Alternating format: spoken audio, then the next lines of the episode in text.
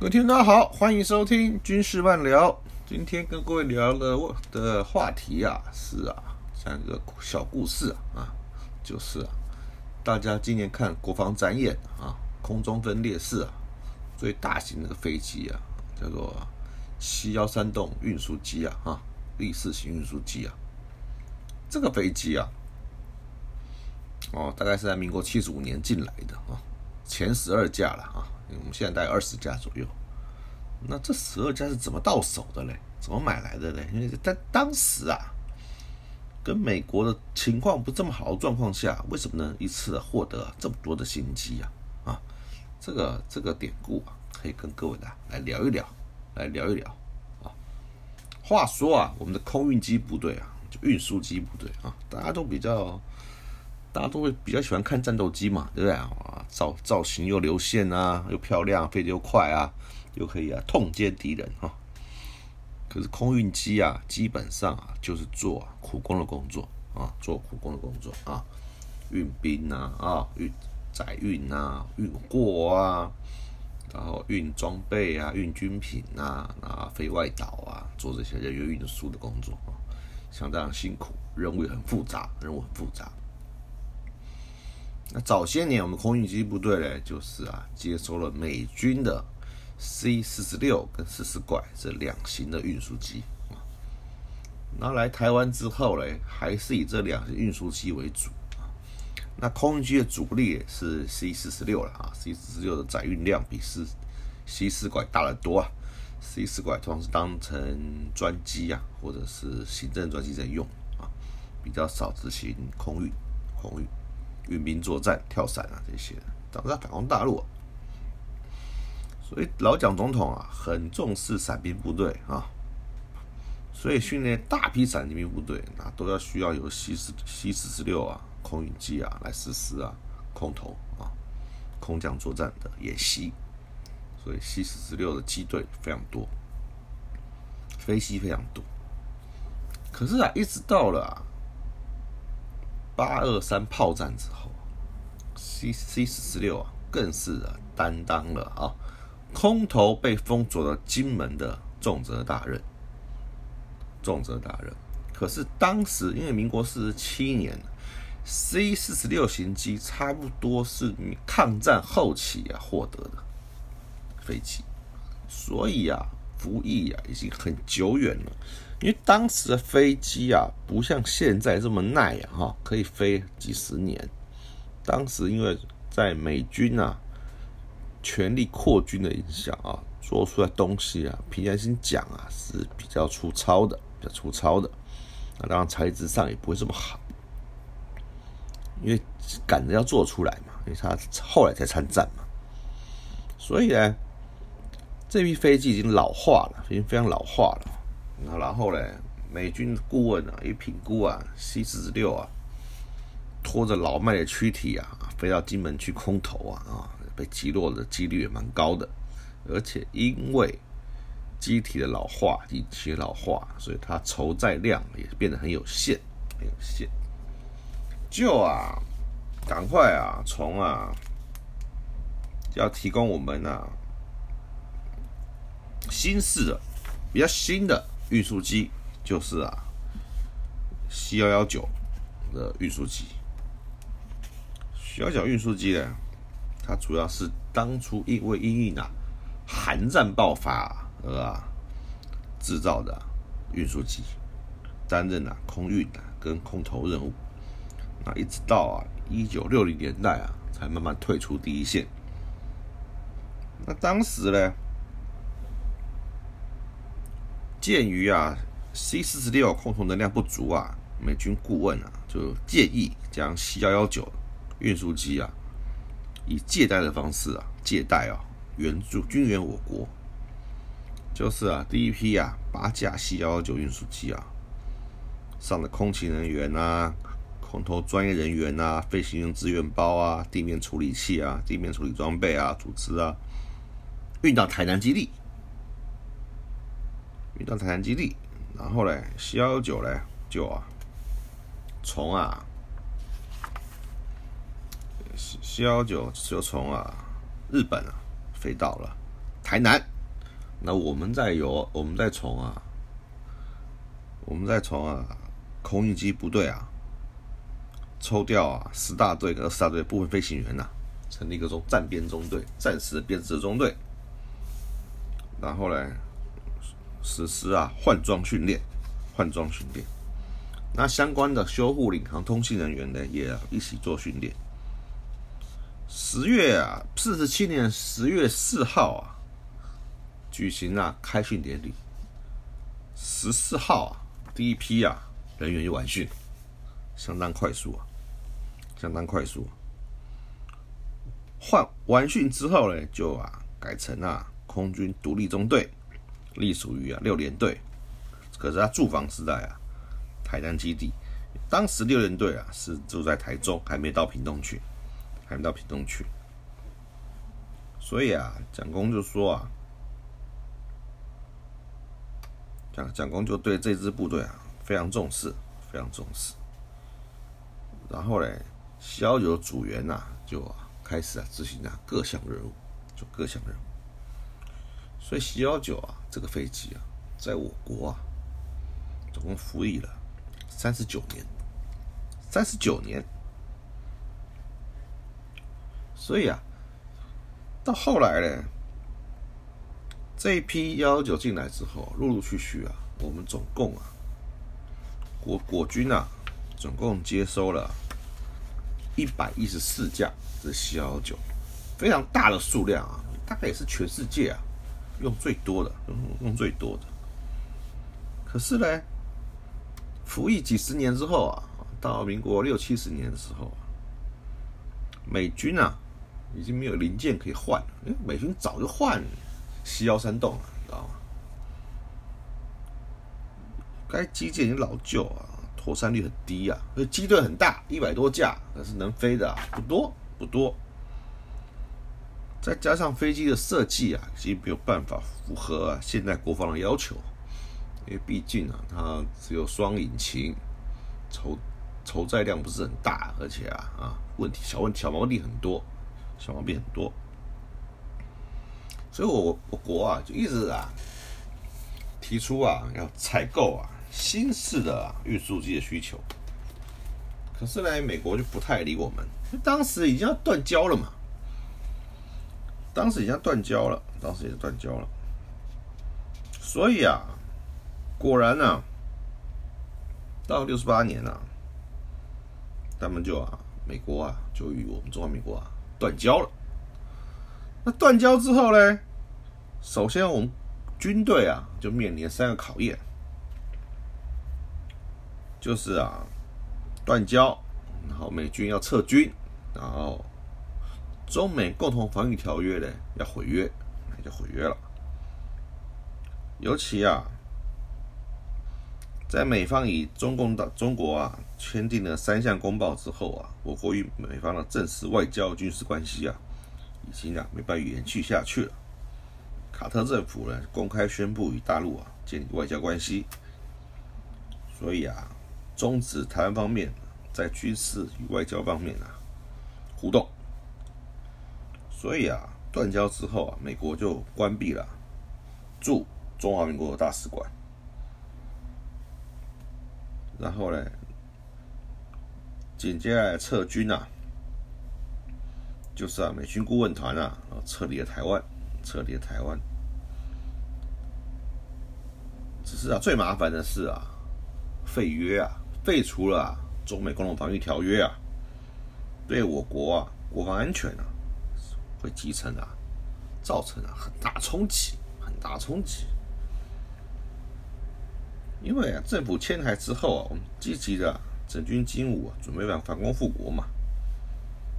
对？那那这样子啊，我们失去一个安全的屏障啊，那一切都要自力更生了啊！没有美军呐啊在在旁协助啊，对于我们啊来说啊，确实是个很沉重的负担。为什么呢？因为很多武器当初是半买半送的啊，便宜的价格给我们。那以后啊，我们全款支付，而且啊还不见得买得到。这才是最麻烦的事，所以中美共同防御条约拿去之后啊，台湾地区的安全防务啊，像完全落在国军的身上，对我们来说啊，是一个严峻的挑战，严峻的挑战。所以呢，当初建立条约啊，也是一种啊，由美军协防的建军的思维。所以啊，海空军呢，因为都有美军协防，所以啊，我们的发展啊，就，主要是依靠啊美军的帮忙。那暂时的话，就是成为美军啊，哦远东军空军司令部啊，或者是第四舰队之的一部啊，协同作战。所以并没有完全发展自主的能力能力。那，就在陆军方面哈，我们啊维持自己的发展的权限。所以我们要推动军事采购啊，来啊重新啊装备我们的海空军，海空军。那中美断交之后呢，要举行军售会议啊，我们在国内啊称为华美会议。那美美国方面保密的要求程度啊也很高，对不对？可是，在冷冷战，可是哎卖我卖武器给我们，还要看啊中共的反应，中共的反应，对不对？怕中共啊。因为中共是不同意啊，美军卖任何武器给我们。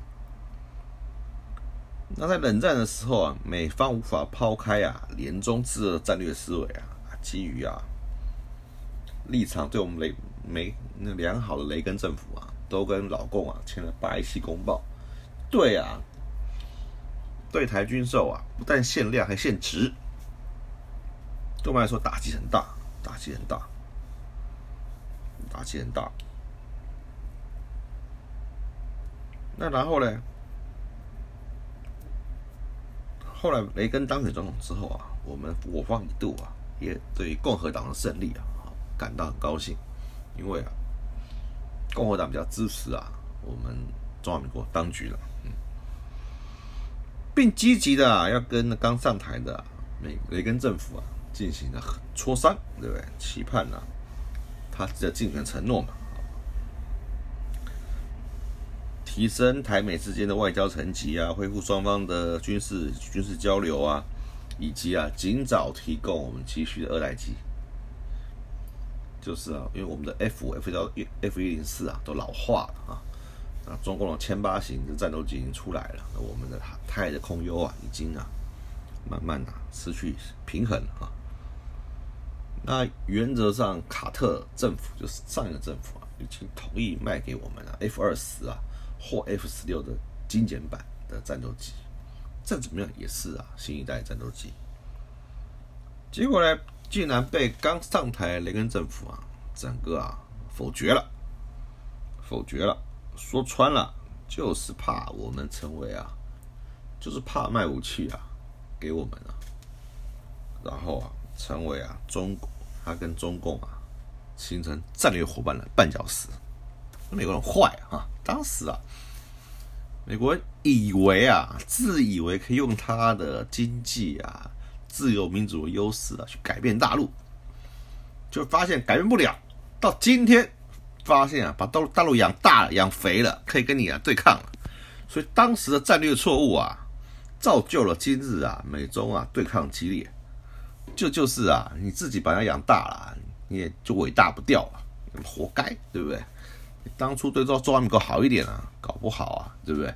还有点好处，啊，当然是后话，那后话。所以我们要去美国啊，开第一次军售会议啊，由我由军方的高级将领以及啊各个人员呐所组成的。那本来说啊要在那年啊七月举行，七月举行。后来美方表示啊，雷根总统啊才刚上任呐，还有很多外交问题啊要全班的思考，所以这会谈啊要必须缓一缓。那我们当时啊不疑有他嘛，就就就就就，后来才知道这是美方的缓兵之计，因为当时啊美国跟中国啊正在紧锣密鼓着忙着做啊签署了八一七公报，就是怕华美会议啊所触及的台湾军售啊。会产生肢解，会产生肢解，所以一直到八月中旬啊，还得以成型。那所以在民国七十一年八月十五号啊，我们到了我们照着约定的时间呢，就前往华府啊，就军售的议题啊进行协商，进行协商。就就在当天啊，晚上九点多啊，就当天晚上九点多啊，然后就啊接到通知，接到通知，得知啊，美国与中共啊签订了八一七公报，他们想说，你都签这个公报了，对台军售限值又限量，那怎么？那怎么啊？那怎么搞啊？明天要怎么谈下去啊？没没得谈嘛，没得谈嘛。后来，后来呢，他们就赶快啊，跟国内请示。那国内呢，国内呢也一时之间啊，反应不过来，反应不过来。那在八一七公报的限制上哈，限制上，就是啊，非。不但啊，美国对台军售啊，在性能上不得超过现在水准，军售额度啊，也不能超过啊，一九八二年的速度的额度额度啊，就是八亿美元，一年不能卖八亿美元武器给我们。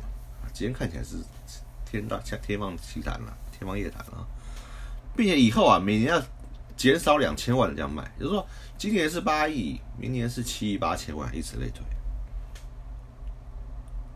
可是呢，美国严格啊执行了八一八一七公标报的各项条文，光啊限值这一项啊就可以阻断啊我国对美的采购之路啊，因为一点弹性都没有，限值啊，这飞机的性能不得超越 F 五或 F 一零四，这这怎么行？全世界都都不要这些飞机了，就我们还还就然后。M，然后战车不可以的性能不可以超过 M 四十八战车，二十八战 M 四十八战车，那逐年减少啊，对台军购啊的额度啊，是很伤，对我们很伤害一件事，很伤害一件事。所以呢，所以有一，所以有从第一次开会的时候啊，第一次开会的时候啊，就啊。第一次开会的时候啊，就能谈的武器啊就很少，就很少。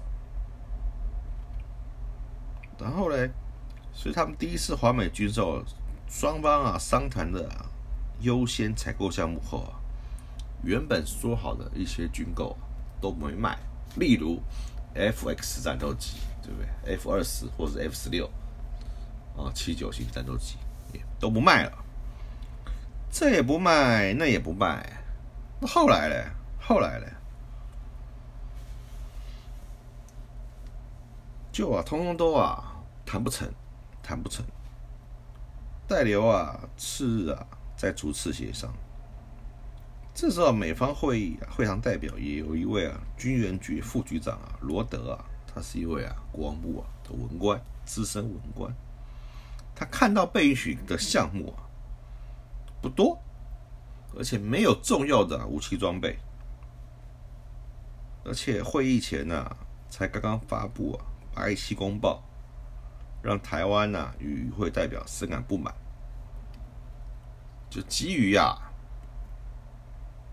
就基于啊补偿的出发点，他发现我们的清单啊有一项是啊西幺三洞运输机的采购案。因为西幺三的运输机啊，是一个一个性能非常好的运输机，它承载量很大，而且啊航程很远，且然后呢又啊又是啊美军的现役装备，现役装备。当下表示有一批啊原本要卖给伊朗的幺三洞运输机啊，因为伊朗发生了政变，政变。巴勒维国王下台啊，就终止了这样采购案。如今这批幺三洞啊，刚好可以啊卖给我国，卖给我国，问我们要不要买。当时我们的代表团领队啊，副参谋长啊，副参谋总长啊叶昌统啊，上将啊，看这个机会难得啊，他也不跟国内请示，他也来不及报告郝总长了。就直接啊同意说买买，因为他十分了解啊，他虽然是海军的将军啊，他十分了解啊，空军的 C 幺幺九运输机啊服役啊已经三十年了，换装新飞机啊也是啊迫不及待的事，迫不及待的事。这样的发展呢是是正向的，因为美方一向把 C 幺三运运输机啊视为具有啊攻击能力的战略性武器装备，因为它可以搭载伞兵啊实施远程突击任务，所以一直没有同意出给我国啊，人家不愿意卖给我们，也是算战略性武器，战略性武器。那现在刚好搞了一批没人要。卖不掉啊，我没办法买，当然买啊，对不对？一方面机队更新嘛，二方面也是一种，对吧？所以这位军援局副局长突然提出这议案之后啊，引起其其他的美方人员啊一阵错愕。这个事前没有讲好，就就这种突击的方式啊，得到这个军购，因为他的业管呢，就是啊，清除清除。出清库存嘛，啊，有什么东西能卖就卖掉嘛，对不对？那台湾能买，当然他当然愿意啊。而且啊，没有政治方面的顾虑啊，而且话已经说出啊，军援局副局长也是啊，美方的高阶代表之一啊，只好将其列入售我武器的表单之中啊，就把它列进去了，卖。而且在运交我国之前呢，会。但是啊，在运交我我只会拆会拆除其中的空降设备，并将其改名为啊 L 大区一百三十商用型，而非原来的幺三栋运输机，就是说就是这民用型的啦，这民用型的啦。那其实我方在购回此运输机之后呢，再把这些设备再装回去啊，也不是难事，难事。那回国之后就立刻向郝柏村总长报告这件事。郝柏村当然就啊非常支持，非常支持。然后嘞，我们就展开了西幺三栋的换装工作，就啊派到了，就派了飞行员啊到美国去啊换装。那这也是中美断交之后，我们飞行员呐啊大批的进到啊美国去啊实施换装。然后呢？再把这十二架幺三洞飞回来，对不对？这这对当时啊的训练来讲是非常了不得的一件事，了不得一件事。为什么呢？因为啊，就是啊，第一个飞行员到美国去啊，实施换装训练，然后呢再从美国飞回来，那就就要实施啊长途的换装训练。而且从美国飞回来的时候呢，从美国飞回来的时候呢，哎，是插着美国的那个。是插美国的国徽啊，或者没有插国徽。然后到了，那到了关岛落地之后了啊，或到了夏威夷落地之后啊，就插上我们的国徽，就这样子。那这样这样这样飞飞回国内。那这批十二架的小山洞啊，至今啊还在还在啊还在服务，还在服役，对不对？你大家去看幺三洞序号啊，幺三洞幺到幺三幺两啊，这十二架就是当初第一批。啊，民大概民国七十一年啊买到的飞机，那大概在民国七十五年的时候啊进来啊进来，那这批飞机对我的空运部队来讲，确实啊啊发挥很大的作用。第一个，它可以搭载啊啊七十到九十名啊全副武装伞兵，而且可以实施啊重武器的空投，对不对？然后在各项的任务之中啊都是很非常杰出的表现。然后呢？这批飞机大大增增加了我们空军的能量啊，空军能量，所以，所以到目前为止仍然啊在空军服役着，在服役着。而这项武器呢，确实也是啊啊，就是说不不经意之中，因为本来已经啊，本来已经啊是不抱任何希望，已经不抱任何希望，对不对？说啊已经已经没没机会了啊，今年大概要空手而回了，顶多买买那年的华美会议。就顶多就啊买买火炮啊，买买弹药啊，这些不这些次要的武器装备，而啊不是啊，不是我们这些啊我们很需要的东西，我们很需要的东西。所以说，那居然他们的军军备局副局长会突然提出这个十二架飞机的十二架大型运输机的的购买案呐，那算是第一次为第一次华美会议啊，第一次华美会议哈啊，就是写下一个啊比较完美的结果，至少到手了十二架哈啊西幺山洞美军的现役装备通用型运输机，运输机啊，这是个非常好的运输机，对吧？至今啊仍在服役。那当时因为啊。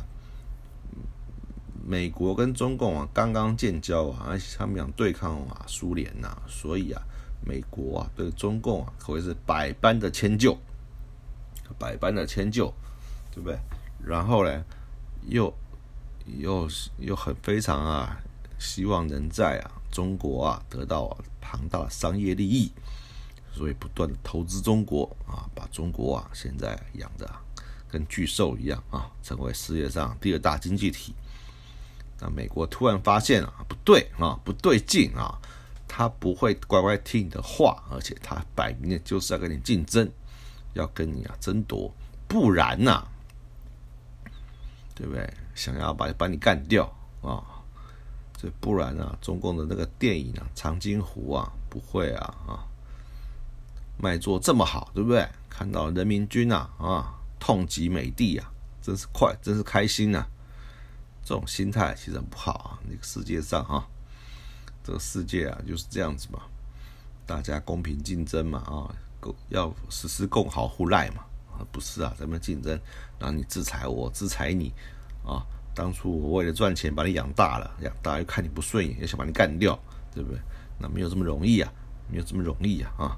那倒霉就是我们这种周遭的小国啊，对不对？这种地区啊，对不对？今天觉得你有利用价值嘞，哦，就一直卖武器给你，哦，这也卖，那也卖，对不对？卖到我们要编特别预算来买。当初呢，再有钱呢，什么都不卖给你，飞机也不卖给你，战车也不卖给你，什么都不卖给你，对不对？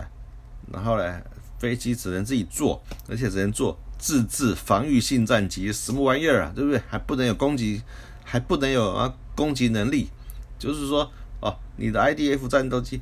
只能啊有防御能力啊，只只有挨打的份，你不能去做啊远程的源头攻击啊或源头打击，对不对？去打人家机场，让人家飞机不能打，而是啊要让人家飞机起飞之后来打你，你才能还击。这种没有人这样子啊绑手绑脚的作战，对不对？当初美军啊就是这样限制我们，很坏啊，很坏啊，对不对？直到现在发现不对劲了，不对劲了啊！台湾现在不但武器装备啊，啊，现在军事思想啊，都啊，还是啊落后了世界啊一些啊，落后人家一截啊，对不对？美军发现啊，现在赶快把你装备起来啊，哈，才能成为啊，他在西太平洋啊区联邦的一员呢啊，纵然呢没有办法联合作战，你要想办法自保啊，不要成为，不要拖累我，所以美军啊才会这样子啊卖武器给你。不要以为是台美关系好啊，只是啊，是因为啊，美中关系变差，美中关系变差，相对来讲我们好一点而已啊。再怎么样，还是要自立自强啊，自立自强，而不是啊，一直啊寄望于啊别国啊帮你打仗，不会的。就连签订中美防御条约啊，都啊签的这么明白，各位可能都没有发现啊。再讲一次，空军在战时就是美军第十三空队的一部。懂了吧？海军就是美军第七舰队一部啊。那陆军呢，就是让你自己打，就是说啊，他给你很多武器装备，成立前瞻师啊，成立啊现代化的步兵师，目的就是啊啊学你自己留。我是不会派第一批地面部队来帮你打仗的。七十年前就这样子，如今啊还是这样子，还是这样子，所以啊。不要心存幻想，好吧？不要心存幻想。如果真的、真的发生了战事啊，如果真的发生了战事，那就请告诉大家，请大家告诉大家，好自爱，我们必须自己拿着枪、拿着炮来保护自己，而不是洋人洋炮带洋枪，然后啊来啊帮你台湾啊打仗，这是不可能的。当然了。我们最希望的是两岸最好不要发生战争嘛，对不对？对不对？同文同种，为什么要自相残杀呢？为什么呢？我始终不明白啊，始终不明白啊，对不对？我们努力的建军备战，采购新武器，对不对？最好的方法就不用，不打，对不对？让这些武器在没有涉及、没有作战的情况下，然后光荣退休，对不对？这才是啊，这才是啊，我们购买武器啊，最大精神就是利用它来维持和平，而不是利用它来互相造成啊，对不对？两岸人民的损失，这才是重点嘛，对不对？买武器最高境界是不用啊，好不好？是不打，对不对？买来又打又用啊，是最笨的行为啊！今天啊，所以说啊，当初啊，因为阴错阳差，我们啊，突然到手了十二架，对吧？的战略型运输运输机啊，确实啊，是一项啊，是一项啊，非常幸运的一件事啊。在当时啊，美国人啊对我们非常不友善情况下，我们还能突破啊，我们的军方人员呢还能突破这种外交的的困境、军事的困境，获得啊新机的采购啊，还能派飞行员啊赴美训练啊，实在是一个很了不起的一件事啊。所以说今天啊就讲到这里，我们下次啊再聊聊陆战队啊整编的故事，我们下回见，拜拜。